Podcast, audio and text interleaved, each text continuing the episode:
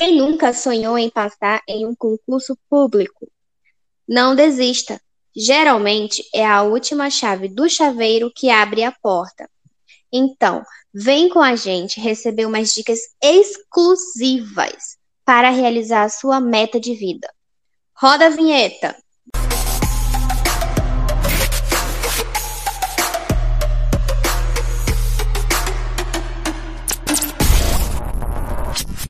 E hoje embarcamos no universo dos concursos públicos. Então, muito prazer, eu sou Débora Barbosa. Eu sou a Caroline Menezes. E eu me chamo Caio Otávio. E se você quer nos conhecer, aqui na descrição do vídeo tem nossas redes sociais pessoais, inclusive do nosso convidado. E como você pode nos encontrar? É muito simples. Basta você clicar na sua rede de streaming favorita e você colocar o nosso podcast, Juntos e Misturados. E lá você vai encontrar toda a primeira temporada, inclusive a segunda temporada deste podcast. E não esquecendo de agradecer nossos fãs que comentam, curtem e compartilham, pois atingimos a meta de 250 mil players nas redes de streams. Então, o nosso agradecimento vai para vocês. E hoje temos a honra de receber o delegado Fernando Bezerra. Delegado, é um prazer recebê-lo dá um oi e se apresente. Olá, pessoal, tudo bem? Beleza pura, como eu costumo dizer. É um prazer meu, na verdade, aí o convite do Caio, do pessoal aqui é, da Web Pedagogia. Fico extremamente feliz de ter sido é, selecionado, né, convidado para participar. O prazer é todo meu. Bom, pessoal, eu sou o Fernando Bezerra, eu exerço duas atividades muito interessantes. Eu sou delegado de polícia, né? E também professor, tá? Sou professor universitário, professor de cursos de pós-graduação também, e principalmente professor na área de cursos preparatórios para concursos públicos. Então eu exerço essas duas atividades aí com muito prazer, né? Como diz minha mãe, brincando comigo, né? Meu filho, passei tanto Johnsons e Johnsons em você e você acabou escolhendo duas profissões que sempre dizem que vai dar certo mas às vezes fica na dependência aí de melhorias, né? Que é ser professor e ser policial. Mas faz parte, né? Faz parte e a gente tem um grande prazer em exercer as duas atividades. Bom, eu sou natural da Bahia, nasci numa cidade do interior da Bahia, na Chapada Diamantina, chamada Itaberaba, mas logo cedo me mudei para Salvador onde eu cursei todo o meu ensino médio e a minha faculdade de direito, né? Afinal, para ser delegado de polícia, você precisa ser bacharel em direito. E aí cursei na Universidade Federal da Bahia o curso de direito. Em seguida, emendei, né? Emendei, consequencialmente, um curso de especialização em direito, uma pós-graduação é, lato senso, né? O que é a especialização é, também na Universidade Federal da Bahia, e comecei a rodar o Brasil com o objetivo de passar no concurso público para delegado de polícia. Então, eu tinha sempre um sonho de ser delegado de polícia e fiz a minha faculdade de direito pretendendo exercer esta carreira e galguei algumas aprovações. Eu era, eu era tecnicamente aquilo que se chama um mochileiro. Sabe lá o mochileiro, né? Que rodava o Brasil fazendo concurso, onde abria edital para delegado de polícia, eu estava lá. Eu acumulei nessa minha experiência aí muitas aprovações, mas principalmente muitas reprovações. E a gente acaba aprendendo muito com as reprovações, tá? E uma das minhas aprovações foi aqui no estado do Amazonas, onde eu decidi, decidi me alocar em definitivo, né? Hoje me tornei cidadão amazonense e já no Amazonas eu decidi fazer uma outra especialização, né? Uma especialização agora em segurança pública e inteligência policial e logo em seguida eu emendei um curso de mestrado, né? É, obtendo, logrando, né? A qualificação de mestre em Segurança Pública, Direitos Humanos e Cidadania na Universidade do Estado do Amazonas, UEA. Então, minha carreira é basicamente essa, e aí eu concilio, concilio o, a função de delegado de polícia com a função de professor. Aqui, na, como delegado de polícia, eu passei por vários distritos policiais da cidade e também delegacias especializadas. Atualmente, já passei pela delegacia de homicídios, delegacia do menor infrator, delegacia é, de crimes contra criança e adolescente, é, vários distritos policiais de bairro, coordenei todas as delegacias da Zona Norte na função de seccional norte e atualmente estou lotado na delegacia de capturas e polinter, né? Delegacia responsável pela é, execução dos mandados de prisão e a relação interestadual entre as polícias do Brasil. Tá? É, além disso, sou professor da graduação. É um currículozinho um pouquinho longo. É, sou professor da graduação da faculdade CIESA, Faculdade de Direito do CIESA, Sou professor do curso preparatório para concursos públicos, sou concurseiro e vou passar. Sou professor do curso para concursos públicos Estratégia Concursos, é um curso nacional, o maior curso preparatório para concursos públicos do Brasil, e também sou professor de um curso de pós-graduação IEJUR na área jurídica, né? Todas as disciplinas aí da área jurídica, eu atuo basicamente com direito penal, processo penal e legislação penal especial, que são as minhas praias, tá bom? E estou aqui firme e forte com vocês para partilhar de um momento especial que é tirar dúvidas, principalmente daqueles que são interessados em concursos públicos, que eu sei que hoje é uma grande febre, né? É uma grande febre no, no mundo acadêmico, né? Na sociedade, na verdade, o concurso público é a esperança de muita gente. E, delegado, quais os requisitos mínimos para prestar um concurso público? Bom, Caio, olha só, para se prestar um concurso público depende do cargo que se pretenda, né? Ritos eles são variáveis de acordo com o cargo que se pretende exercer, que se pretende alcançar. Então, por exemplo, se alguém né, pretende é, acessar, porventura, alguma das carreiras jurídicas, quais são as carreiras jurídicas? O delegado de polícia, o magistrado, que é o juiz, o promotor de justiça, que é o Ministério Público, as procuradorias, a Defensoria Pública, esta pessoa precisa ter um requisito essencial. Qual é o requisito essencial? Bacharel em direito. Alguns cargos da carreira jurídica, além de ser bacharel em direito, vão exigir de você também habilitação na OAB. Tá? Nem todos exigem, por exemplo, para ser juiz você não precisa de OAB, para ser promotor de justiça não precisa de OAB, para ser delegado não precisa da OAB, tá? Basta o quê? O, a, o bacharelado em direito. Mas para exercer, por exemplo, a carreira de procuradoria, é, procurador do município, procurador do estado, aí você vai precisar, além do bacharelado em direito, também habilitação na OAB. E para a própria carreira da advocacia, você vai precisar também da OAB. Bom, para o pessoal que não, não foca na carreira jurídica por conta do requisito específico, né? É, alguns concursos eles estabelecem como pressuposto ou nível médio ou nível superior. Atualmente, atualmente, você tem um maior é, índice de concursos exigindo nível superior.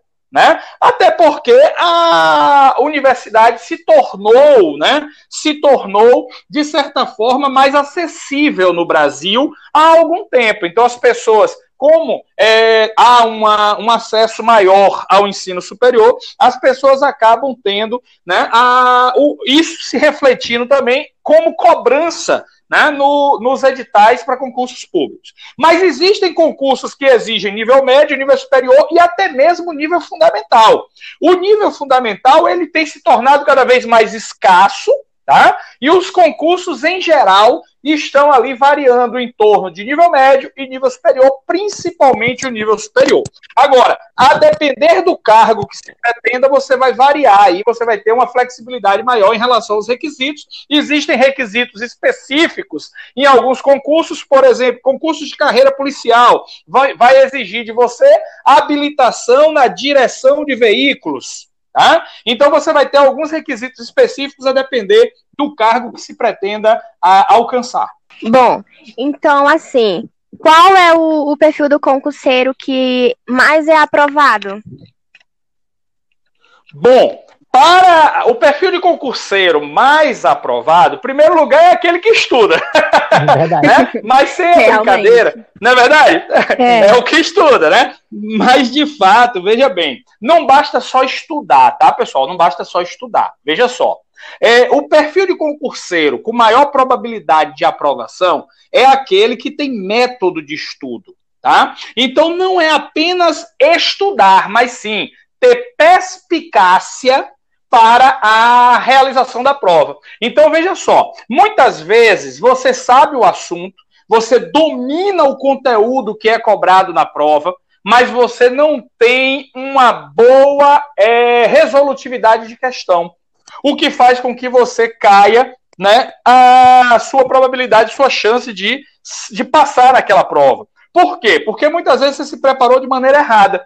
Então, quem tem maior chance de aprovação é quem tem método de estudo, né? É aquele que tem, ele sabe se preparar para a prova, então ele procura simular a prova antes da realização efetiva dela.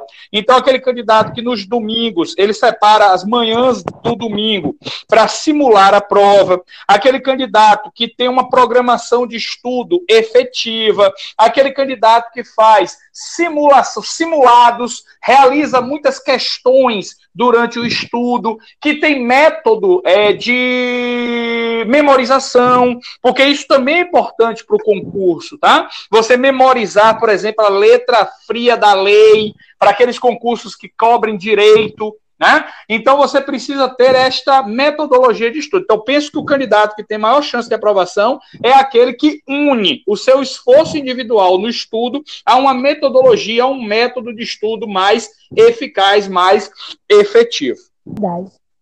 Delegado, conciliando trabalho e estudo, como é que um estudante é, querendo passar em um concurso pode fazer? Opa, essa é uma excelente pergunta, porque é a realidade da maioria das pessoas no Brasil, né? Realidade da maioria. Isso mesmo. Não é verdade? Elas precisam muitas vezes é. sacrificar-se, é. né? Sacrificar-se é, simultaneamente, estudando e trabalhando. Bom, eu digo inclusive de carteirinha porque foi minha realidade também, né? É, não tive a oportunidade que muitos têm de ficar só estudando. Então precisei trabalhar e estudar. Então, talvez eu tenha aí de carteirinha, né, habilitação até para dar essa resposta. Pois bem, dá sim, tá? O pessoal tem que apagar esse mito de que não é possível trabalhar e estudar ao mesmo tempo. Isso é uma grande mentira, uma grande inverdade, é um mito. Tá? Dá para passar no concurso trabalhando? Dá sim, mas você precisa estabelecer prioridades no seu dia a dia. Né? Quais são as prioridades? Bom, você vai ter que deixar algumas coisas de lado para você poder conciliar o seu estudo com o seu trabalho. Então, você vai ter que abrir mão, por exemplo, de horas de lazer, você vai ter que abrir mão de alguns momentos com sua família, infelizmente, tá? Porque você está atrás de um sonho. Né? Você está atrás de um sonho. Então, eu acredito que é, para conciliar é, o trabalho com o estudo é possível, desde que você estabeleça as prioridades, saiba é, abrir mão temporariamente de algumas coisas né, que podem ser confortáveis para ter um conforto ainda maior lá na frente com a sua aprovação em concurso público. Mas dizer que não dá para conciliar é um mito e muita gente tem essa crença limitante, achando que pelo fato de estar trabalhando e estar em desvantagem em relação ao concorrente. Isso é uma grande mentira as pessoas podem encarar né, as duas realidades simultaneamente sem problema nenhum, porque até digo uma coisa, até uma coisa muito interessante que eu falo em sala de aula quando eu estou conversando com os meus alunos. O ócio, ele te atrapalha mais do que o excesso de atividades, porque no ócio você acaba sendo menos produtivo do que se você tivesse muita coisa para fazer no seu dia. Entendeu? Então, eu penso que ocupando o seu dia com trabalho e tendo uma prioridade de estudo, um foco de estudo, um momento reservado para você estudar, você com certeza absoluta vai galgar o seu lugar ao sol e você com certeza absoluta vai ter é, muito mais né, a comemorar justamente por conta de ter sido um vencedor não um vencedor, uma vez que você, durante um, dois anos da sua vida, sacrificou-se acima da média por um objetivo, por um foco, por, uma, por um sonho, né? Delegado, e em respeito às mudanças que ocorrem no edital, o que você pode comentar para nós um pouco? Olha só, é, Caio, em relação às modificações do edital, a gente precisa ter um certo cuidado. Por quê? Toda mudança do edital, ela necessariamente vai ser publicizada, tá? Ela só vai valer se ela for publicizada com certo prazo né, de antecipação para a prova, justamente para que ninguém seja surpreendido. Agora veja só, talvez a sua pergunta seja mais adequada no seguinte sentido: as mudanças do conteúdo do edital, né? Por exemplo, uma lei nova que foi criada no, no meio do edital já em, em vigor. O edital em vigor e entrou, é, foi criada uma nova lei, foi instituída uma nova lei. Essa lei pode cair no meu concurso? Em regra, não, tá? Em regra, não. Então, por exemplo, agora, recentemente, nós passamos por uma situação de modificação na legislação criminal, né? O que se chamou no início do ano de pacote anticrime. Muitos editais estavam abertos, tá? Muitos editais estavam abertos. E, de repente, o pacote anticrime foi é, instituído, foi estabelecido, foi votado pelo Congresso, né? Esse pacote anticrime pode incidir nos editais em andamento em regra, não. Então, a regra do jogo, pessoal, é estabelecida no momento que o edital é o quê? É publicado. Quando o edital é publicado, a regra do jogo é aquela, então você fica vinculado ao edital. Eventuais mudanças pontuais vão ser o quê? Publicizadas com antecedência para não pegar ninguém de surpresa é, a idade mínima e uma idade máxima para fazer concursos? Boa pergunta também, é a Carol, né? Boa pergunta, Isso. Carol. Olha só, depende muito do cargo, né? Depende muito do concurso, depende muito do cargo. Existem concursos que vão exigir de você uma determinada idade, tá? Idade mínima ou idade máxima. Muitos outros não exigem de você isso. Em regra, pessoal, em regra, a idade mínima, em regra, é 18 anos. Por quê? Porque é a maioridade, né? É a maioridade. Então, por exemplo, um sujeito que vai exercer uma atividade pública, tá? Ele precisa ter também é, responsabilidade pelos seus atos. E para ter responsabilidade pelos seus atos em geral, Isso. ele precisa ser maior de idade, tá? A não ser em uhum. situações excepcionais que o Código Civil, por exemplo, vai regular de um sujeito a partir dos 16 anos, e isso só poderia ser a partir dos 16, que ele galgasse né, a aprovação em concurso público e fosse nomeado, por exemplo. Numa situação particular como essa, acontecerá uma hipótese chamada no Código Civil de emancipação. É como se você antecipasse a sua maioridade. Tá? Então, mesmo não tendo atingido os 18 anos, né, mas você já se emancipou para o direito civil. E aí você estaria apto, apto a exercer aquele cargo público, tá bom? Só que é importante lembrar o seguinte: essa emancipação só tem efeitos para o âmbito do direito civil.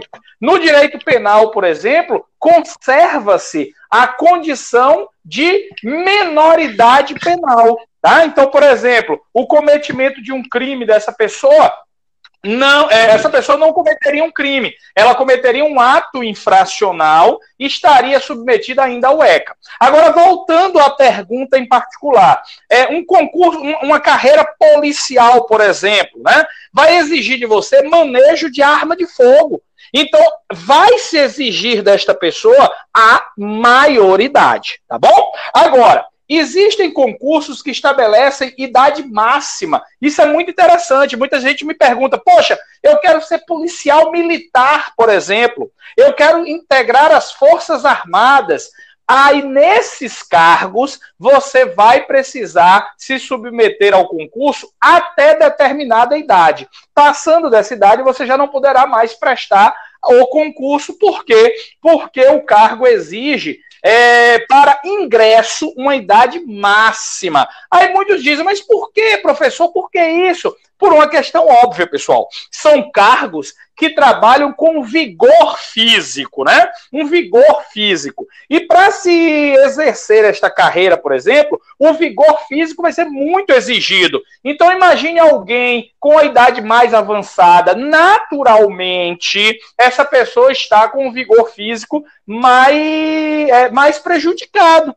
Entendeu? Então, o ideal é que você tenha a mais jovialidade, né, até determinada idade, para poder exercer essas carreiras. Já a Polícia Civil, a Polícia Federal, já essas aí não têm idade máxima. A maioria dos concursos não vão ter idade máxima, salvo salvo a idade limite de aposentadoria, que seria 75 anos. Então, o sujeito só pode fazer concurso no Brasil até os 74 porque nos 75 anos de idade, ele inexoravelmente, né, necessariamente já estaria aposentado compulsoriamente, tá bom? Então a regra é o quê? A regra é que a idade mínima seja os 18 anos, a regra é que não se tenha idade máxima, a não ser a idade limite de aposentadoria, que é são 75 anos de idade, e alguns cargos em particular vão exigir de você uma idade máxima, como eu citei, exemplo, as Forças Armadas, a Polícia Militar, por conta da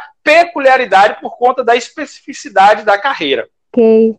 Quais são as bancas mais duras e difíceis? Essa é a grande curiosidade da grande maioria dos candidatos a concurso público, né? Eles têm muitas vezes aquela coisa de enfrentar a banca, né? Enfrentar a banca. Bom, primeiro lugar, cada banca tem sua peculiaridade, tá? Cada banca tem sua peculiaridade. Algumas trabalham muitas vezes com questões mais literais, questões mais objetivas, mais diretas. Outras trabalham com questões mais densas, questões mais difíceis, né? E aí vai variando, por exemplo, a depender do tipo de cobrança, você vai variar também a nota de corte. Né? Então, muitas vezes a gente avalia uma banca como mais difícil quando ela tem questões mais difíceis, o que faz com que a nota de corte caia muito. Como ela é difícil, né? Em regra, você erra a questão. Então, a nota de corte do concurso acaba sendo mais baixa. Tá? Agora, em relação àquelas bancas que têm questões mais fáceis, mais, é, mais diretas, mais é, precisas, essas aí acabam trazendo a nota de corte lá para cima. Então, por exemplo, uma banca como o Sebrasp, que é o antigo CESP, né? É o antigo CESP. O Sebrasp, por exemplo, é uma banca cuja nota de corte é lá embaixo, porque a prova é muito densa, tá? Agora, uma, uma, uma banca como a OCP, FCC, que é a Fundação Carlos Chagas, a nota de corte já é lá em cima, porque são questões mais diretas, mais imediatas, sem muitas cascas de banana, sem muitas pegadinhas tacanhas. Então são são bancas mais tranquilas. Agora, veja só, eu costumo avaliar a dificuldade de uma banca não necessariamente pela dificuldade da questão. Sabe por quê? Porque, para mim, em particular, hum, é mais difícil passar numa prova cuja nota de corte é mais alta do que uma prova cuja nota de corte é mais baixa. Sabe por quê? Vamos lá, uma prova estilo Sebrasp. A nota de corte varia de 50% a 60% da prova. 50% a 60%. Só que você pressupõe que numa nota de corte tão baixa como essa, veja, você pressupõe o quê? Uma prova que todo mundo pode errar. Concorda comigo? Já numa prova em que a nota de corte é muito alta, você praticamente não pode errar a questão da prova. Entendeu? Um erro seu, um erro seu numa prova estilo AOCP ou estilo Fundação Carlos Chagas faz com que você despenque na lista de classificação se você errar uma questãozinha, que em geral é uma questão boba, porque as provas dessas bancas, em geral, são questões mais tranquilinhas, né? Faz com que você despenque no, na classificação, na ordem de classificação. Já em relação a um CESP, SEBRASP, por exemplo, você ainda tem uma chance, mesmo errando, tá? De estar ali, ó, com outros candidatos é, par e passo, né? Paritariamente, porque provavelmente todos erraram aquela prova. Agora, para completar minha resposta, em geral, em geral, o pessoal elege, elege três bancas como bicho-papão do concurso. Tá? Três bancas como bicho-papão do concurso. Quais são elas? O Sebrasp, que é o antigo CESP, tá? A banca FGV, porque a FGV tem questões muito longas, e a banca ESAF. A banca ESAF é uma, uma banca não muito comum. Ela geralmente é, realiza os concursos da área fiscal, tanto que ela é a Escola Superior de Administração Fazendária. Essas três bancas que eu citei, Sebrasp, CESP, FGV e ESAF, são as classificadas pelos concurseiros aí como o grande bicho-papão dos concursos. Sabemos que existe agora atualmente, na maioria dos editais, as vagas de cadastro reserva. Mas aí surge aquela dúvida: para que elas servem? Sim, sim. Muita gente me pergunta isso também, Caio, tá? Isso é muito interessante saber por quê. Porque às vezes você se sente frustrado, né? Por ter feito um concurso e ter passado e entrado num cadastro de reserva. É mais ou menos a sensação, não sei se vocês concordam comigo, é mais ou menos a sensação de nadar, nadar, nadar, nadar e morrer na praia. Não é verdade? Sim, Aí, realmente. É verdade, não é verdade? É. Aí olha só, mas não é bem assim, tá? Mas não é bem assim, pessoal, tá? Por que, que não é bem assim? O cadastro de reserva, ele é interessante sob um aspecto. Qual é o aspecto? Veja só. O concurso público, você concorda comigo que ele custa muito caro para a administração pública? Custa tá? Ele tem um custo operacional muito grande. Você vai ter uma logística, você vai ter que ter um processo licitatório para contratação de banca. Então, o que, é que a administração pública faz? Ela precisa trabalhar com uma perspectiva de certo grau de economia, né? Por conta do dinheiro público. Tá? A gente presume, né? A gente presume, obviamente, que as pessoas tenham é, que as pessoas tenham apreço pelo dinheiro público. Né? E aí, pessoal, veja, fazer concursos todo ano vai gerar um ônus financeiro para a administração pública. E aí, o que, é que se concebeu com o cadastro de reserva? Pensou-se o seguinte: eu posso fazer um concurso grande, selecionar candidatos aptos e deixar esses candidatos por um prazo de até quatro anos, tá? Porque, em geral, é o prazo máximo de um concurso, quatro anos, o prazo máximo de validade de um concurso. Eu posso deixar esses candidatos ali, digamos que em stand-by, e de acordo com a necessidade do órgão público, eu vou chamando, convocando essas pessoas através das nomeações. Entendeu? Então, ele tem um aspecto interessante, positivo para a administração pública, sim, mas, obviamente, para a gente que está do lado de cá, né, acaba sendo um pouco frustrante, porque a gente quer fazer o concurso, passar logo e adentrar a carreira logo de imediato. Mas, infelizmente, a gente não tem muitas vezes condição de fazer isso porque a administração pública ela não tem orçamento suficiente para abarcar todo mundo né? E aí ela precisa ter, obviamente, algumas estratégias tá, para é, justamente manter a condição do órgão público ali para receber aqueles candidatos dentro de um prazo de validade. Para isso se faz o cadastro de reserva. É, quantas horas são necessárias e existe um método assim para melhor compreensão?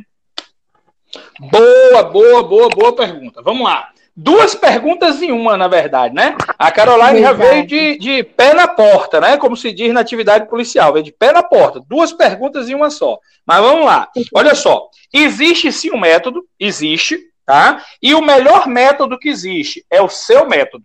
Tá? É o método que você melhor se encaixar. Porque não existe prato pronto, pessoal. É, esse é o grande segredo. As pessoas me procuram, e, por exemplo, eu faço mentorias, né? Eu faço mentorias, eu, eu ensino a estudar. Só que quando eu ensino a estudar, eu tenho ali uma ética com o meu aluno, com o meu é, mentorado, né? Eu tenho uma ética muito grande com ele em dizer o seguinte: olha, eu não vou aqui te dar o caminho, tá? Por quê? Porque o melhor caminho é o seu.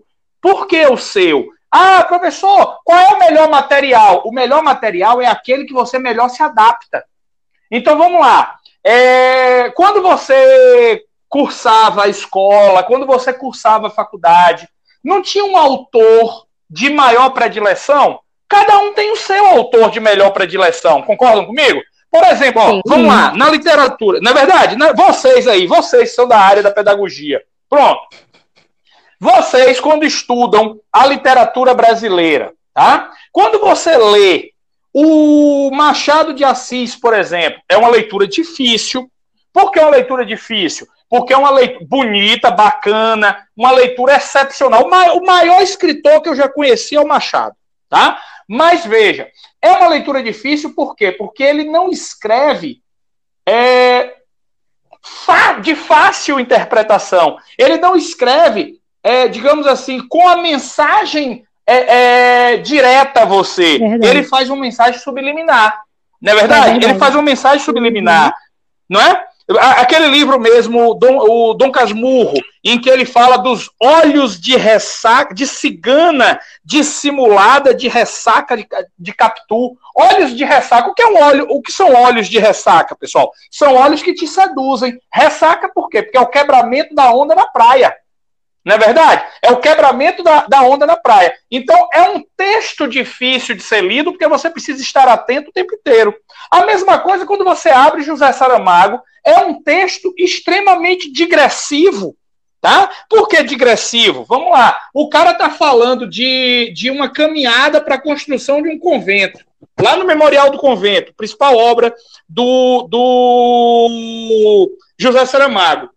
Aí, no meio do texto que ele está falando da, da construção desse convento, ele volta do nada, do nada, a falar da construção de Roma. Então, um texto cheio de digressões, que se você não tiver muito atento à leitura, você se perde. Então, o melhor método de estudo qual é? É aquele método de estudo que você melhor se adapta. Ah, professor, qual é o melhor material que eu devo selecionar? O seu material, o material com o qual você cria maior intimidade, aquele material que você compulsa ele, que você abre, fecha, você sabe onde está tudo. Então você está estudando, por exemplo, direito penal, você sabe onde está aquele assunto de direito penal que você está atrás de estudar. Entendeu? Então, o melhor método é o método com o qual você mais se familiarizar, com o qual você mais se. É, é, acaba se, melhor se agregando a ele, tá? Por quê? Porque é o método que vai te garantir o maior é, a maior efetividade, a melhor aprovação. Agora, existem algumas bases, bases é, essenciais desses métodos. Quais são, por exemplo, tá? É ter horas reservadas para o estudo, investir, por exemplo, na, na, em responder questões de concursos anteriores. Por quê? Porque isso vai te familiarizar com o tipo de cobrança, com o nível de exigência da banca. Então você vai saber lidar com isso. Tá? Então, conciliar um estudo em que você faça um resumo próprio, um resumo individual, é, um resumo de retroalimentação. Tá? O que é um resumo de retroalimentação? Você estudou determinado assunto hoje da, da prova. do conteúdo programático do edital. Você estudou um assunto. Aí você seleciona esse assunto, coloca esse assunto num resumo seu, com os principais pontos, com aquilo que você tem que lembrar, com aquilo que você viu se repetir em várias questões, porque isso é importante. Conhecer as questões anteriores para justamente você saber aquilo que se reitera, porque em cima do que se reitera é aquilo que vai cair provavelmente na sua prova. Beleza? Aí, veja só. Esse, essas são as dicas basilares. Agora, dentro disso aí, pessoal, dentro disso, você vai adotando a sua própria metodologia. Tá bom? Agora, em relação às horas de estudo, que é a segunda pergunta da Carol aí, não foi? Acho que foi a Carol que fez essa pergunta. Sim, aí, olha sim. só, foi, né? Perfeito. Aí, olha só, Carol, é, dentro da, do lance das horas de estudo, eu não sou fã de quem diz que estudou 14 horas líquidas por dia. Eu, primeira coisa que eu acho é que esse cara é um grande mentiroso. Entendeu? Eu acho que esse cara é um grande farsante. Na verdade, porque quem é, que sejamos honestos, quem é que se dispõe com qualidade a estudar 14 horas líquidas por dia? Ninguém. Ninguém. Isso é uma grande mentira. Tá? O que importa não é a quantidade de horas, pessoal, é a otimização do seu tempo disponível. Tá? Então, naquelas três horas que você tem disponíveis ali, chegou do trabalho, está cansado, tomou um banho, tomou um banho, reservou três horas de estudo. Nessas três horas, você se isola do mundo. Se isola do Instagram, se isola do Facebook, se isola do WhatsApp, se isola do Netflix, se isola de tudo e faz o seu universo particular. Qual é o seu universo particular? As três horas focadas de estudo, tá? Então, eu não sou fã dessa história de milhões de horas líquidas de estudo. Ninguém tem qualidade em 14 horas de estudo é, é, ininterruptos, pessoal. Ninguém tem qualidade certo? Qualidade você tem quando você otimiza o seu tempo disponível. Ah, professor, mas, por exemplo, quem tem quatro horas de estudo vai ter mais chance do que quem tem duas horas de estudo? Não necessariamente. Eu posso ter quatro, cinco horas improdutivas, com metodologia equivocada, com estudo ruim, e eu posso ter duas horas muito precisas, com resolução de questão, com efetividade de estudo, tá? com efetiva é, é, com efetiva probabilidade de aprovação. Então, essa história de muitas horas de estudo é mentira. O que importa é, de fato, efetividade, otimização do seu tempo. É, delegado, agora fale para nós sobre pegadinha de prova. Atormenta muitos estudantes isso. Boa, boa. Eu, eu, eu, costumo chamar as pegadinhas de pegadinhas tacanhas, tá? A gente, na verdade, é, é, a gente luta, pessoal, a gente luta contra a banca, contra o concorrente e contra o examinador da prova. O concurseiro, eu costumo dizer, ele é um guerreiro. Por que um guerreiro? Porque ele enfrenta as maiores adversidades para fazer a sua prova e ainda no dia da prova, ele tem que enfrentar um examinador. Ele tem que enfrentar um examinador que traz uma série de cascas de banana na prova para ele escorregar. Então, o sujeito que é concurseiro, ele é um grande guerreiro. Tá? Agora, as pegadinhas, elas são muito comuns. São muito comuns em prova. Existem bancas, como, por exemplo, Sebrasp, que são recheadas de pegadinhas, pessoal. Tá? Agora, qual é a melhor forma de não cair nas pegadinhas? Atenção redobrada. Não tem outra conversa. Não tem outra conversa. Atenção redobrada. Né? Então você tem que ter atenção, alerta o tempo todo na prova. O tempo todo. E para isso, pessoal, o que é que você tem que fazer? Antes de você se submeter àquele concurso da sua vida, você tem que pensar em ficar simulando o concurso. Quando eu era concurseiro, pessoal, lá em Salvador, sabe o que, eu fazia? Eu me inscrevia em vários concursos Vários concursos. Não interessava o cargo. Eu queria fazer concurso. Para quê? Para eu criar intimidade com a prova, intimidade com o local de prova, intimidade com o tempo de prova. Olha, para a prova de português, eu vou reservar tanto tempo. Para a prova discursiva, eu vou reservar tanto tempo.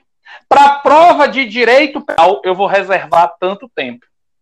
Pra, aí aquela, aquelas disciplinas que eu tinha menor intimidade, que eu estudava menos, que eu também sabia que tinha menor incidência na minha prova, eu reservava essas, essas questões para o final.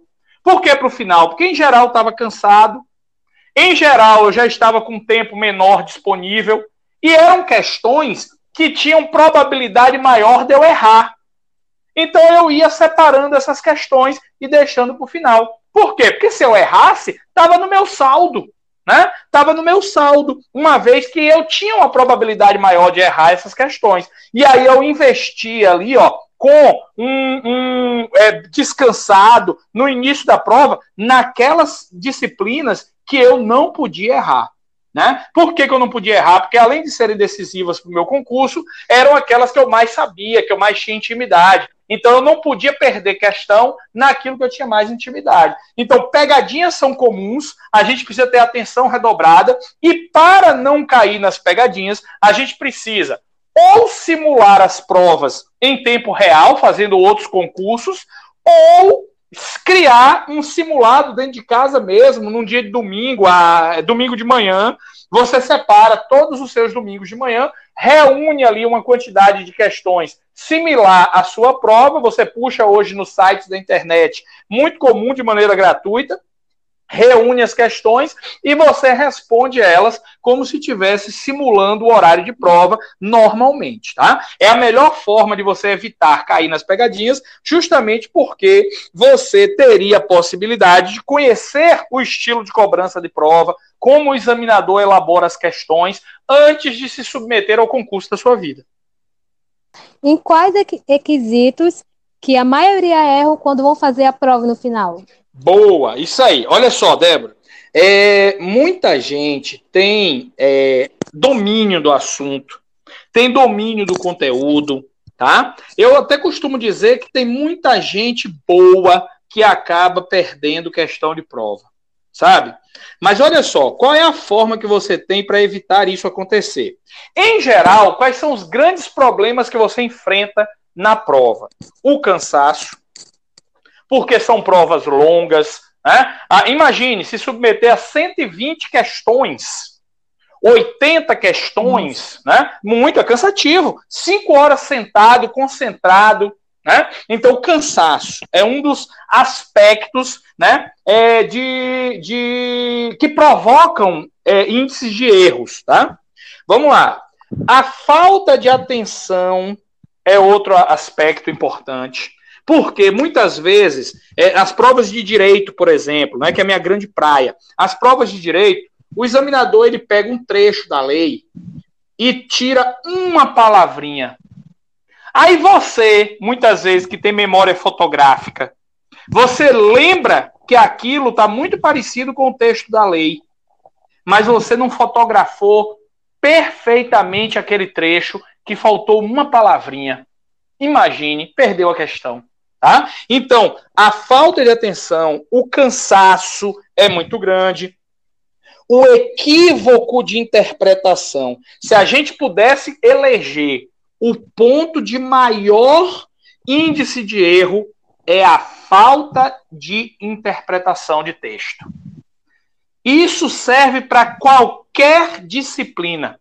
A pessoa, muitas vezes, o candidato, não sabe interpretar o teor do enunciado da questão. A questão quer uma coisa e ele foca em outra coisa. Então, ó, vou te dizer um exemplo muito comum na área do direito.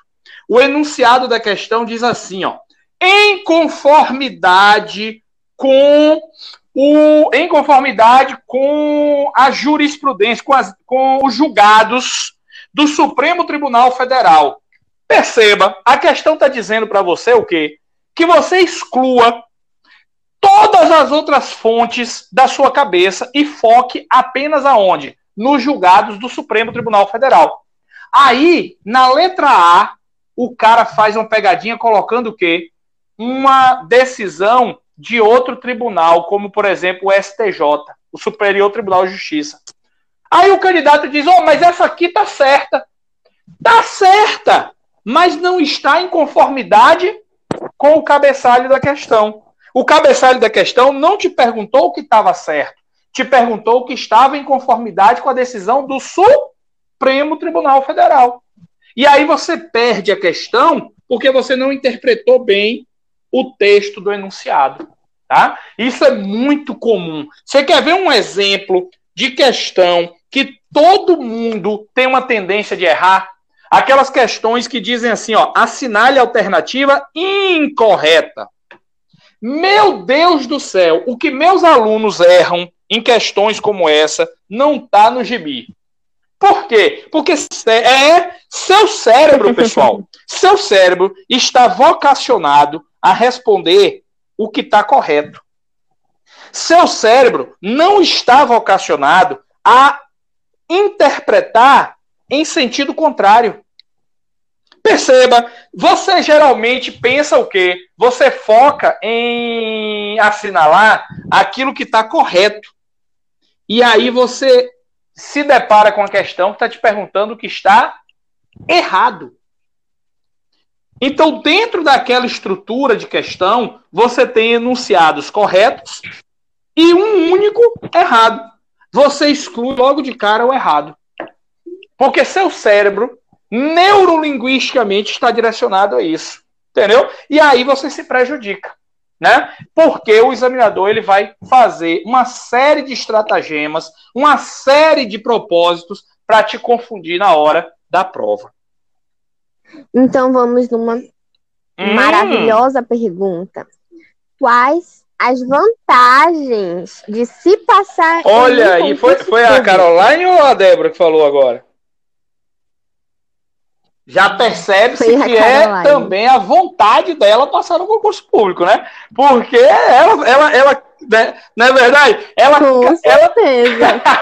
ela, ela classificou a pergunta como maravilhosa, né? Então veja só. Bom, mas é de fato mesmo. É, é o gran, a grande pergunta, eu diria. Eu estava esperando essa pergunta, porque talvez seja a pergunta mais comum e mais esperada por todo mundo. Por que fazer concurso público? Né? Por quê? Porque vivemos num país de instabilidade econômica. Vivemos num país de difícil empreendedorismo, né? É, é, o Brasil ele, ele é um país maravilhoso, de um povo maravilhoso, mas ele burocratiza demais as iniciativas. E o concurso público acaba aparecendo como um ponto, um elo de estabilidade. Quem é que não quer estabilidade na vida, gente? Né? E aí, o grande. Não é verdade? O grande é, atrativo do concurso público é a estabilidade. Sem dúvida nenhuma. Estabilidade financeira. Imagine carreiras que você vai entrar ganhando 5 mil, 8 mil, 10 mil, 12 mil, 20 mil, 25 mil, 30 mil, 35 mil, pessoal, que é o teto. Parou por aí, que é o teto, é o máximo que você pode ganhar no serviço público, tá? Mas são valores salariais muito acima da média de pagamento na iniciativa privada. Então, isso é muito sedutor, né? Isso é muito sedutor. Fora o fato, gente, de que você vai ter aquele salário até a sua o fim da sua vida. Então, é uma estabilidade atrativa, né? O grande atrativo do, do, concurso público, sem dúvida nenhuma, é a estabilidade. E a partir da estabilidade, o que é que você passa a ter? Um planejamento de vida. Por que um planejamento de vida? Você sabe o que você vai ganhar a sua vida inteira.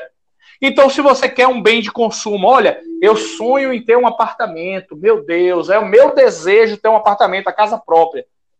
Eu sei que se eu economizar 20% do que eu ganho todo mês, em tanto tempo eu consigo pagar a minha casa própria. Que maravilha! Você tem uma vida planejada, você tem uma vida com certezas né? Não é uma vida que você vai se surpreender lá na frente. Imagine você na, na idade mais avançada, né? Um idoso ser surpreendido sem recursos financeiros, né? Então, a, o concurso público te oportuniza essa estabilidade, esse planejamento de vida. E outra coisa importante, o acesso imediato a itens de consumo, a itens de um bom padrão de vida de forma imediata, pessoal. Vamos lá.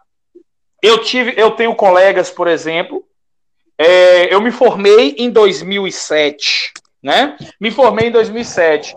Tem colegas meus, advogados em Salvador, que estão nesse momento conseguindo galgar coisas que eu já consegui desde o meu primeiro ano de concursado. Ou seja, nós estamos aí há mais de 10 anos né, de interregno aí, de, de, distância temporal, da formatura para o dia de hoje. E agora que eles começaram a colher os frutos. Entenderam a diferença? É isso. A diferença é isso. Né? Você tem a oportunidade de alcançar é, é, bens de consumo, estabilidade econômica num país difícil como o nosso. Imagina a pandemia, gente. Olha a pandemia que a gente está passando. Nessa pandemia, o empreendedorismo acabou ficando o quê? Muito prejudicado. Muito prejudicado. Né? A, a, a iniciativa privada ela foi bastante afetada, mas o serviço público continuou. Continuou com os seus ganhos, com, o seu, com a sua estabilidade.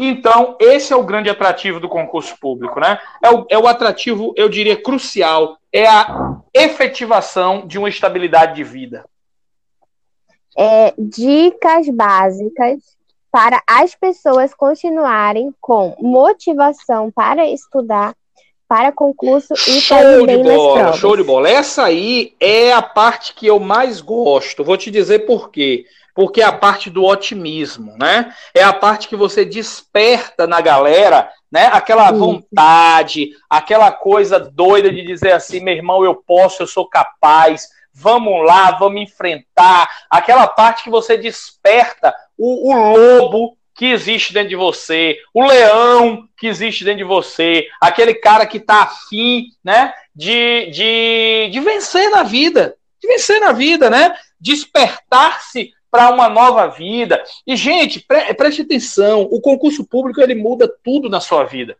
Ele muda a sua vida financeira, ele muda a sua vida emocional, ele muda a sua vida familiar.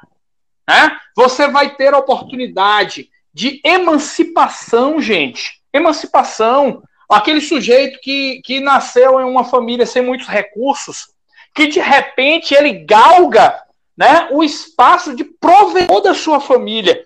Isso é muito fantástico, cara. Isso é, é algo muito democrático.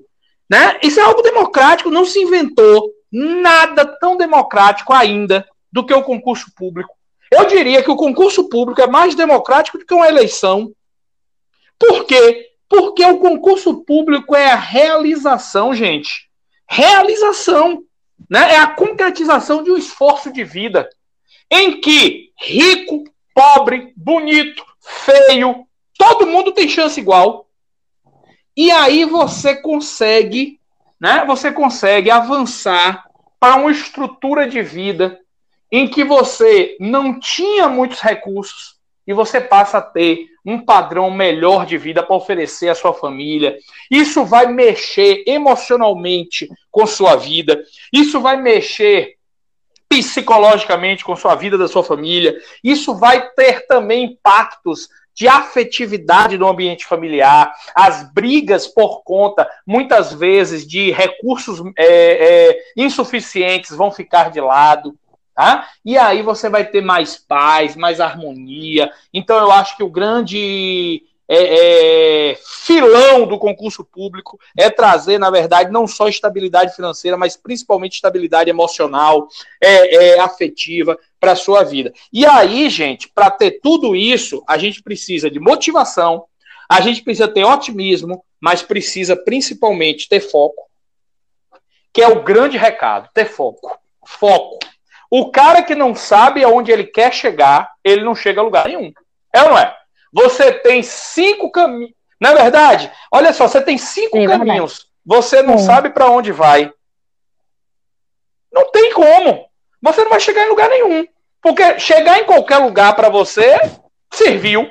Então você não vai chegar em lugar nenhum. Então o que é que você tem que primeiro fazer? Eleger o seu foco. Bom, professor, eu tenho um sonho de ser policial. Então seu foco é a carreira policial. Você não vai ficar atirando para tudo que é lado. Ah, saiu o concurso para tribunal, vou fazer. Calma. Seu, seu foco era o qual? Carreira policial. Então vamos focar na carreira policial. Ah, não, meu foco é tribunal, eu sou uma pessoa mais é, vocacionada a ficar ali numa mesa, elaborando atos administrativos, atos de impulso de um processo. Então, meu foco é mais esse, meu negócio é mais gabinete. Então, eu vou fazer concurso para tribunal. Poxa, mas saiu o concurso para polícia. Eu vou fazer. Uma pessoa dessa é desfocada. Totalmente desfocada. Essa pessoa provavelmente vai demorar muito tempo para passar. Aí olha só, ter foco, né, pessoal? Ter foco. Foco significa escolher a carreira. Não pode atirar para todo lado. Então você tem que ter um direcionamento. Qual é o tipo de carreira que eu quero? Até mesmo genericamente é ruim. Por exemplo, ah, eu quero carreira policial. Calma, mas dentro da carreira policial você tem que eleger aquilo que você quer. Por quê? Porque não, não é legal por exemplo, você atirar, é, ah, eu quero fazer polícia militar e polícia civil. São estudos diferentes. São estudos diferentes. Então, primeira coisa é escolher a carreira, não sair atirando para todos os lados. Você tem que ter foco, tá? Foco daquilo que você quer. Segundo lugar, procurar uma assessoria de preparação. O que é uma assessoria de preparação? Se preparar com especialistas, tá? Então vamos lá. Você vai procurar um médico porque você está com rinite alérgica. Aí você entra no consultório do médico, a primeira coisa que esse médico faz é espirrar. O que é que você sente? Eu me sinto, em primeiro lugar, eu me sinto né, incomodado. Aí, esse médico está conversando contigo, te atendendo, ele começa a coçar o nariz dele. Bom, eu fui tratar minha rinite. E o cara não consegue resolver a própria rinite alérgica dele? Como é que eu vou confiar num profissional como esse? Entendeu? Então você tem que procurar especialistas. Quem são os especialistas? Aqueles que já passaram em concurso público, aqueles que trabalham com concurso público, que sabem te orientar especificamente para você abreviar o tempo de preparação, para você acelerar a sua conquista. Né? E, dentro dessa estrutura de conversar com os especialistas, você vai procurar um bom curso preparatório. No mercado, você tem excelentes cursos preparatórios aí, né? em particular, puxando a sardinha para o meu lado, quando você for fazer penal, processo penal, legislação penal especial, procurar o professor Fernando Bezerra, claro, né? porque lá você vai ter acesso às fernandicas, às bizerregras, né? aos pulos do gato, que são os bordões que eu utilizo para as, as grandes dicas que eu dou. As fernandicas são as dicas do professor Fernando, as bizerregras são as regras do, do Fernando Bezerra, né? O pulo do gato, porque o gato em questão, você sabe quem é, sou eu, lógico, né? E então você vai se familiarizando com os principais pontos né, que são cobrados na prova. E aí você vai conversando com os especialistas, você acaba tendo é, um êxito maior, né? Observar quem são os seus professores. Pô, você vai, você vai se submeter a uma prova de concurso e aí você tem um professor que nunca fez concurso público na vida e outro que já se submeteu a vários concursos e foi aprovado. Quem dos dois tem melhores condições de te alertar sobre os passos de um concurseiro? Obviamente que já foi experimentado, né? Então é isso que você tem que ter. Foco, dedicação, pessoal. Dedicação é algo muito especial.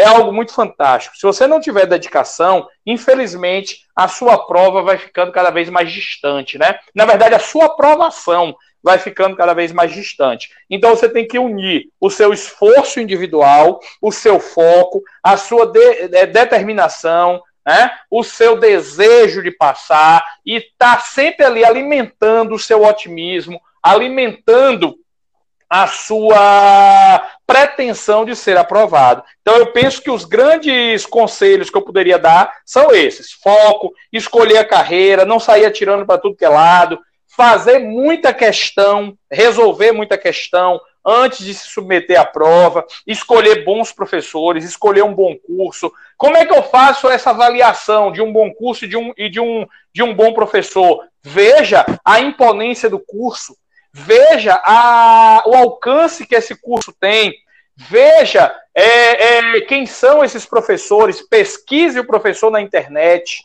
é, assista as aulas do professor na internet, você vai encontrar muita aula na internet, e veja quem é referência, né? Veja quem é referência. Não caia no conto do vigário. Tá? É, o, o, mercado de concurso público, gente, é um mercado muito recheado de professor. Mas parte desses professores, a gente sabe que não tem é, condição, que estão ali, na verdade, enganando legiões de pessoas. Então você tem que ter cuidado com isso. Procure quem tem credibilidade, tá? E, e saber quem tem credibilidade é muito fácil. Tá? Por exemplo, tem gente que me pergunta, ah, professor, é, um curso às vezes custa mais caro. Faça um esforço, gente. Aquele curso que custa um pouquinho mais caro é um curso que custa mais caro porque a qualidade de, do professor é melhor, gente. Veja, um cara faz. É muito barato, ele está regimentando o quê? Se ele não tem condições de cobrar mais, é porque talvez ele não tenha público. Né? Então a gente tem que raciocinar muitas vezes isso. Às vezes o barato sai o quê? Sai muito caro. Então é importante que você observe todos esses aspectos. Ah, professor, mas poxa, tá muito difícil pagar. Tá muito difícil, tá mesmo, tá muito difícil. Mas tem muita aula gratuita na internet, gente.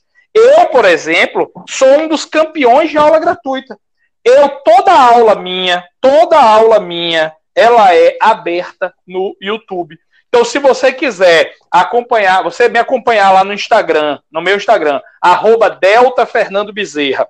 Você me acompanha lá no Instagram. Aí eu jogo minha agenda de aulas. Quando eu tenho aulas programadas, eu jogo minha agenda de aulas, tá? E aí você vai, com certeza absoluta, acompanhar aquela aula gratuitamente. Claro, você não vai ter um segundo acesso àquela aula. Por quê? Porque também tem que se respeitar aquela pessoa que fez um investimento no curso, contratou, comprou e tudo mais. Mas naquele momento que eu estiver ministrando, aquela aula está aberta ao público. Basta você entrar com o link que eu disponibilizo, que você assiste normalmente a aula. Então, gente, existem muitos recursos, existem muitas facilidades que na minha época não existiam. Né? E que tudo isso, se você se planejar bem, souber manejar bacana, você consegue galgar o seu espaço ao sol. E agora chega o momento onde os ouvintes mais esperam, que é o Fala Aí, onde os ouvintes Opa. enviam suas perguntas para os, no... para os nossos convidados. A primeira pergunta é da Suzana Santos. Como funciona o tempo de espera para ser chamado para assumir um cargo? Sendo que já passei no concurso. Beleza, Suzana, olha só, Suzana, é, isso é muito variável, né? É aquilo que eu falei em relação à pergunta anterior que foi feita sobre o cadastro de reserva. É, a gente precisa entender que para ser elaborado um concurso, a administração pública ela fez uma perspectiva, ela fez uma previsão orçamentária, né? Então ela, ela é, separou um determinado valor para a nomeação daquelas pessoas. Só que vamos, vamos é, compreender que nesse período aí, até o fim do concurso, pode ter acontecido o quê? Algumas outras prioridades, né? Podem ter ocorrido algumas outras prioridades que fizeram com que a, o administrador público, a administração pública, precisasse afetar a sua atenção, direcionar a sua atenção para resolver outras demandas.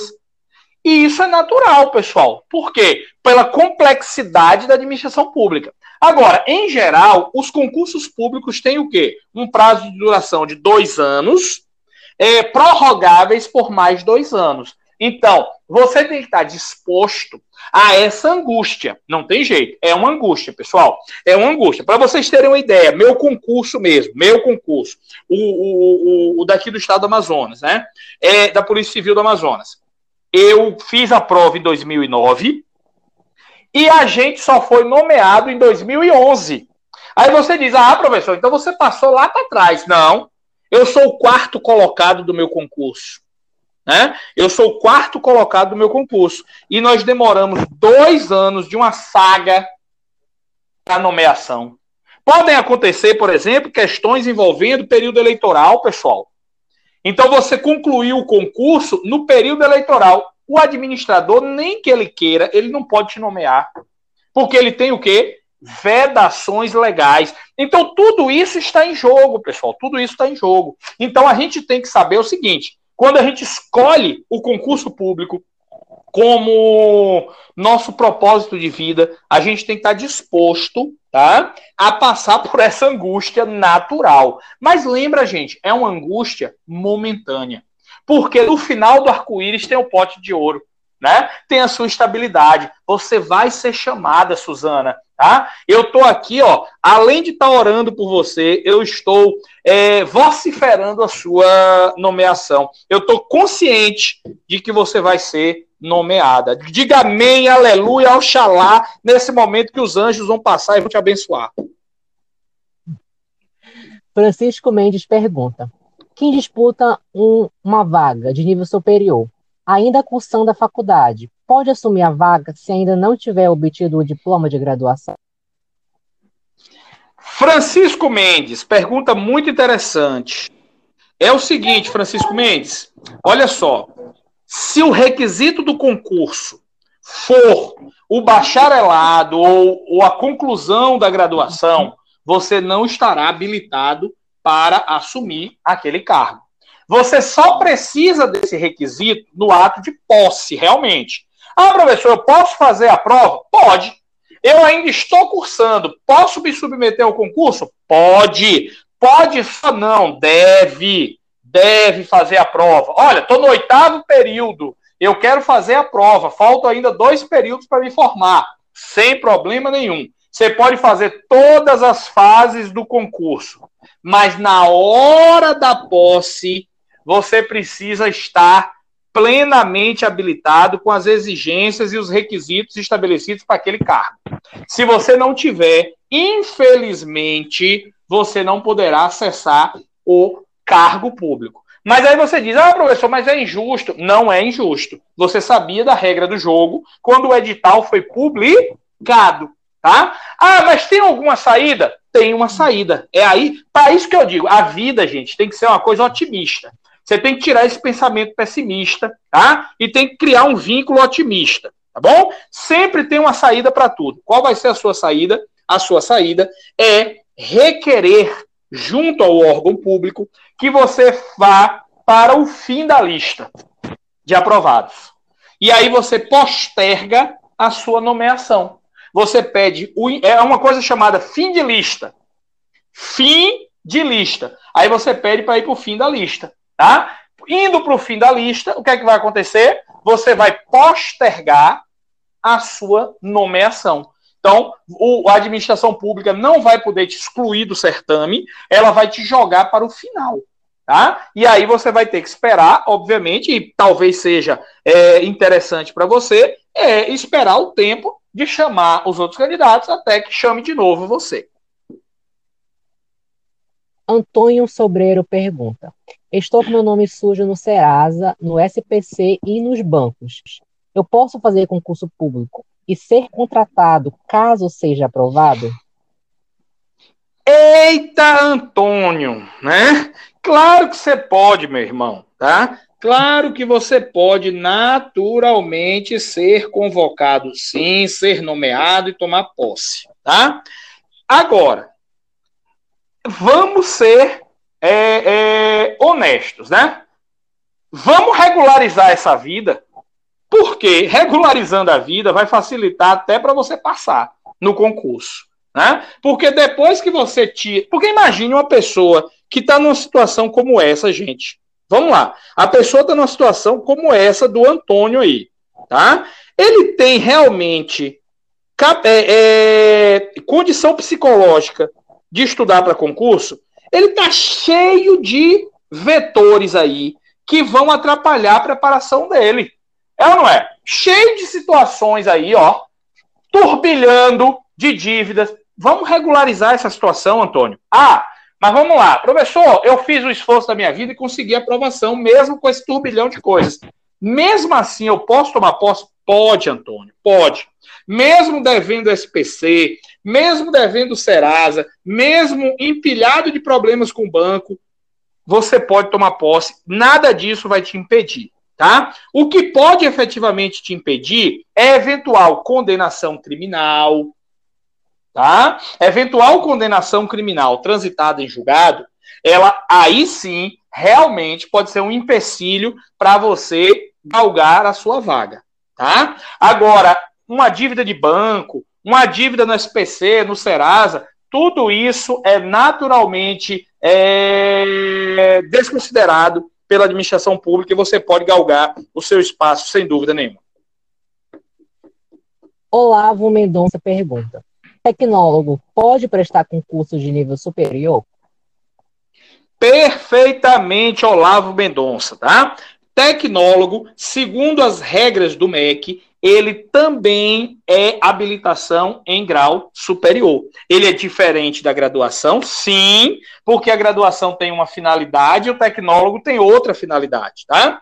Agora, é, todos dois têm o mesmo nível, o mesmo requisito superior. Então você pode ficar tranquilo, faça e conclua o seu tecnólogo, tá? E preste o seu concurso, que com certeza absoluta você estará habilitado.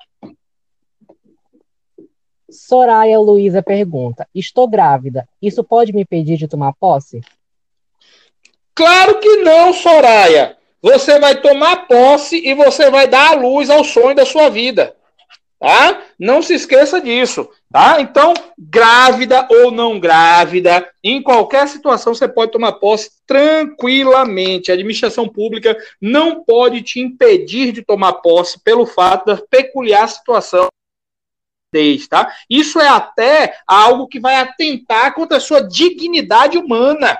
É, imagine você impedir uma mulher de procriar, né? Que seria uma loucura, seria um absurdo. Então fique tranquila, continue aí grávida, tá? Leve a sua gravidez até o final, com toda a saúde, com toda a paz do mundo. Tenha seu filho aí dentro desse mundo de Deus, de paz, e com certeza absoluta sua vaga está assegurada. O que pode acontecer eventualmente em alguns concursos é que você vai precisar se submeter a uma prova física e aí a jurisprudência dos tribunais superiores já tem permitido que você postergue a sua prova e se submeta a ela em momento posterior.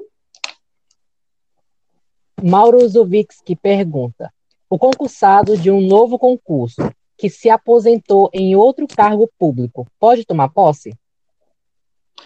Bom, aí você tem que observar se as carreiras são compatíveis, tá? Em geral, é possível, por quê? Porque quando você se aposenta, você está naquilo que se chama inatividade. Você sai da atividade, você vai para a inatividade. E aí obviamente você não teria impedimentos para acessar outro cargo público, sem problema nenhum. Salvo, salvo se a sua aposentadoria for em, em razão da idade limite. Porque a idade limite é o que se chama de bengala, né? O, pra, o de 75 anos de idade. Aí você não poderia tomar posse mais em nenhum cargo, por se tratar, obviamente, do limite de acesso ao serviço público, tá bom? Cristina Guiar pergunta: uma pessoa que tenha sido processada penalmente por, pode ser nomeada caso seja aprovada em um concurso público? Pronto, Cristina. Agora há pouco eu citei isso numa questão anterior. O fato de você ser processada criminalmente não te impede tá, de acessar uma carreira pública tá bom? Enquanto aquela sua condenação não transitar em julgado. O que seria transitar em julgado? Enquanto ela não for definitiva, enquanto não couber mais recurso. Tá? A partir do momento que não couber mais recurso, que se estabelecer definitivamente a coisa julgada, aí realmente você ficará é, impossibilitada de galgar o concurso público. Mas enquanto estiver sendo processada, olha só, enquanto a, a, a não houver coisa julgada definitiva, você pode naturalmente acessar sim Tá? Até porque você deve levar em consideração que o Estado constitucional, a nossa Constituição, ela trabalha com a perspectiva da presunção de inocência. Então você é presumidamente inocente, você é presumidamente inocente até a declaração definitiva de sua culpabilidade, tá bom? Então, enquanto isso estiver pendente, você pode acessar ao concurso público. Ah, professor, mas existem situações que envolvem, por exemplo, é... investigação social. Sim, a investigação social vai detectar aquilo, mas se não houver trânsito em julgado, você consegue, é, recorrendo até a própria justiça mesmo, fazer valer o seu direito público. A próxima pergunta é uma pergunta que todo mundo tem essa dúvida, quem é concurseiro, que é do Carlos Henrique. Os candidatos devem estudar nos dias que antecedem a prova? Carlos Henrique, né? Carlos Henrique, presta atenção, meu irmão. Eu era um cara que estudava até a hora da prova, tá? Eu gostava disso. Eu gostava disso, sabe? Mas eu particularmente não te aconselho. Eu acho que você tem que encontrar a melhor forma de lidar com isso, tá bom? Por que a melhor forma? Cada um é um personagem de vida, né? Cada um de nós é um personagem de vida. Então eu acho que você deve observar o seguinte: isso te deixa ansioso? Se isso te deixar ansioso, não é aconselhável você é, fazer esse estudo é, próximo da prova. Então, se você fica muito ansioso, tire o sábado anterior à prova, para você dar aquela relaxada, para você dar aquela. É, é, pô, tomar um, uma água de coco, tomar um refrigerante com sua família, ir num local em que você fique mais confortável, relaxado para o dia seguinte. Eu vou te contar duas experiências. Me permita aqui, Caio, rapidinho, contar duas experiências que justificam o que eu estou te dizendo. Tá? Posso contar, Caio? Pode, pode. Beleza. Olha só, vou te contar a minha experiência. Quando eu vim fazer a prova do Amazonas, eu já tinha quatro aprovações para delegado de polícia no Brasil. Quatro outros estados eu estava aprovado. E um amigo meu morava aqui no Amazonas, saiu o edital, eu liguei para ele e falei: posso ficar na tua casa? Porque isso faria com que diminuísse o custo, né? O custo, não precisaria pagar hotel, deslocamento, tudo por conta dele, pô, né? E aí, pessoal, eu vim para a prova, e ele me fez um convite. Falou, Fernando, é sábado, a prova é amanhã, vamos dar uma relaxada. Né? Eu tenho uns amigos aqui, a gente vai para Presidente Figueiredo, que é um município aqui próximo. É, vamos lá conhecer as cachoeiras de Presidente Figueiredo. Pronto, falei, claro, vamos lá, beleza. Eu já estava mais desligadão, porque eu já tinha outras aprovações, então eu não estava tão ocupado. E aí nós fomos lá para conhecer as cachoeiras. Quando chegamos lá na cachoeira, ele, ele olhou assim o Rio Negro, que é o rio que banha Presidente Figueiredo, e me fez uma pergunta. Fernando, olha que coisa interessante. Sabe por que a cor do Rio Negro é mais escura do que os Solimões, por exemplo? Aí eu disse: Olha, Duda, eu não faço ideia, irmão. Ele virou para mim e disse o seguinte: Olha, porque as folhas do, da floresta, que é muito densa, vá, vão caindo no rio, se degradando e vão transferindo clorofila para a água do rio. Isso faz com que, em um processo histórico de decomposição das folhas, acabe provocando né, um, uma transmissão de coloração para a água mais escura. Aí eu disse, cara, que coisa interessante e tal.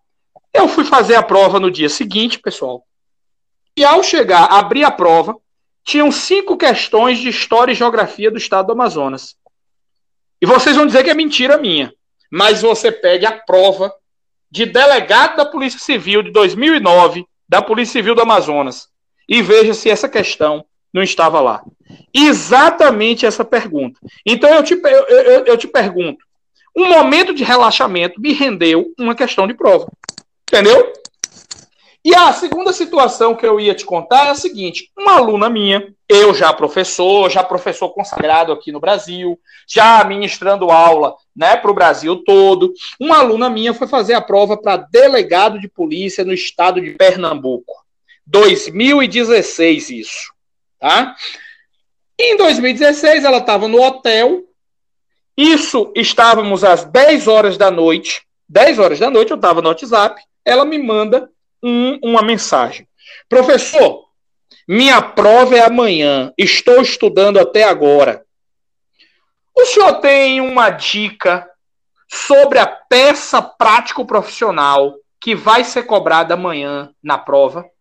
Eu disse, minha amiga, eu tô aqui achando que vai ser cobrado uma, uma representação de interceptação telefônica. Ela abriu a prova no dia seguinte, pessoal, e a questão da prova era uma interceptação telefônica. Até hoje essa menina me agradece, entendeu? Até hoje ela me agradece. É muito top. E aí, gente, é, são situações, veja bem, ela parou um pouquinho de estudar e decidiu relaxar, conversar no WhatsApp um pouquinho, e numa conversa de relaxamento, ela ganhou uma questão de prova. Então, respondendo a pergunta aí do nosso amigo, olha só, quem vai encontrar o equilíbrio, a medida certa, tá? Do que é legal, do que não é legal antes da prova, é você mesmo. Se você se sente ansioso em fazer, em, por exemplo, é, estudar antes da prova, não estude, irmão. Não estude. Tá? Descanse, relaxe. Se você se sente confortável, se você acha que aquilo vai ser decisivo, estude. Porque só quem pode responder pelo seu íntimo é você mesmo. Horácio Milton pergunta: Tatuagem impede o candidato aprovado de tomar posse?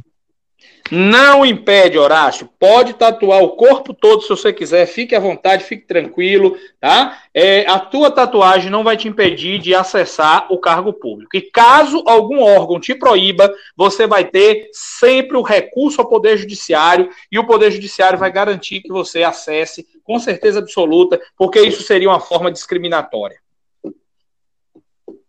Priscila Lins pergunta: vale a pena estudar para concursos, mesmo com a crise e a redução do número de concursos? Priscila Lima, vale muito a pena. Quem vos fala é o resultado de um concurso público, tá? Vale muito a pena você estudar sim. Não existe meio mais democrático de emancipação do que o concurso público. É a forma que você tem de garantir a sua estabilidade, ah, professor, está tendo redução de vagas. Mentira, minha amiga, que te contaram é mentira que te contaram, fique muito tranquila. Isso aí é balela, tá? Não se fechou em momento algum a torneira do serviço público. Vou te dizer por quê. Porque a oxigenação dos órgãos públicos, ela continua sendo necessária nesse país. Há, há muitas pessoas se aposentando sazonalmente, ou seja, é, é, cotidianamente, a gente precisa renovar os órgãos públicos, porque os, os servidores envelhecem, porque os servidores são acometidos por doenças. Então, a, a, o ambiente do concurso público sempre vai existir. Continue firme, minha amiga. Conte comigo aqui, ó, para ter a sua mão amiga até o dia da sua aprovação. Selena Gonçalves pergunta: É recomendável prestar mais de um concurso ao mesmo tempo? Selena, aquilo que eu tinha falado anteriormente, você tem que ter foco, né? É, não vale a pena você investir em várias carreiras simultaneamente. Você tem que ter foco. Você tem que investir numa carreira que você quer. Agora, prestar vários concursos com o fito, com o objetivo né, de conhecer a prova, de se familiarizar, isso é muito válido. Eu fiz muito isso. Agora, pretender desfocar e sair fazendo concursos variados de diferentes é, é, carreiras, isso não vale a pena. Agora, Selena, veja só, se a situação for, por exemplo, um concurso que envolve uma prova de manhã e uma prova à tarde, por exemplo, a de manhã para o cargo de nível médio e à tarde para o cargo de nível superior, vale a pena você fazer? Vale. Se você tem o nível superior, eu acho que é extremamente prudente, né? Que você se submeta às duas provas? Claro que sim. Claro que sim. Agora, eu acho que você, antes de fazer isso, você deve fazer uma avaliação para qual das duas você está melhor preparado. Porque se você está melhor preparado para a prova da tarde, talvez não valha a pena você se cansar muito na prova da manhã, já que sua melhor performance é à tarde. Agora, se você tem, por exemplo, uma, uma condição melhor na prova da, da manhã, e a prova da tarde é um subterfúgio seu, por exemplo, aí vale a pena você fazer as duas, né? Então tudo vai depender disso, né? Agradecemos imensamente né, a, a sua colaboração aqui no nosso podcast. Esperamos que o senhor retorne aqui mais vezes. E uma mensagem que a gente quer deixar, que senhor deixaria para os nossos ouvintes. Show de bola, Caio. Muito obrigado. Eu fico muito feliz de participar também. É, estou aqui disponível nas redes sociais. Eu já anunciei aqui meu Instagram, arroba Delta Fernando Bezerra. Tá? Arroba Delta Fernando Bezerra. É, eu tenho um imenso prazer de voltar. Nós temos outras pautas e outros é, outros temas para tratar. Então a gente pode conversar outras oportunidades, sem dúvida nenhuma. Sempre um prazer muito grande. E deixo uma mensagem especial aqui para que as pessoas elas, obviamente, investam no concurso público por ser um meio muito democrático, muito justo, muito honesto de te emancipar, de te oportunizar o acesso a um cargo público, pode mudar a tua vida. É, contem comigo, estejam é, à vontade de entrar em contato, estou sempre disponível quiserem também ir na delegacia, conhecer a estrutura da polícia, podem lá me, me contactar no direct do Instagram, né? Vocês mandam um, um contato, a gente faz um tour na delegacia, conhecem o que é uma delegacia de polícia, de repente é o sonho de muita gente ser policial também, né? E quiserem dicas, podem entrar em contato. Gente, eu vivo concurso público, respiro concurso público diariamente e eu espero que vocês tenham a mesma satisfação que eu tive ao ver meu nome brilhando no Diário Oficial, ao ver né, minha família feliz por ter é, é, uma oportunidade de, de galgar uma outra vida em razão né, da aprovação no concurso público. Eu, eu recomendo o concurso público como, é, obviamente, um modelo de vida a ser seguido. E se você gosta do nosso podcast, esperamos que você comente, compartilhe com seus amigos. Muito obrigado novamente, delegado. E é isso, pessoal. Até a próxima. Tchau.